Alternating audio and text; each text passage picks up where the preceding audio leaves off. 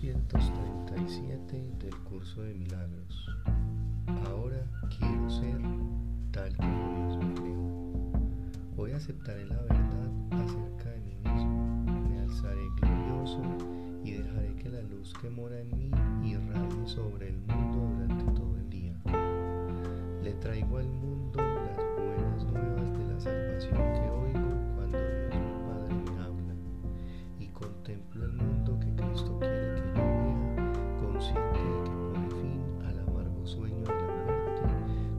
de que es la llamada que Padre me hace. Cristo se convierte hoy en mis ojos y en los oídos que escuchan hoy la voz que habla por Dios. Padre, vengo a ti a través de aquel que es tu Hijo, así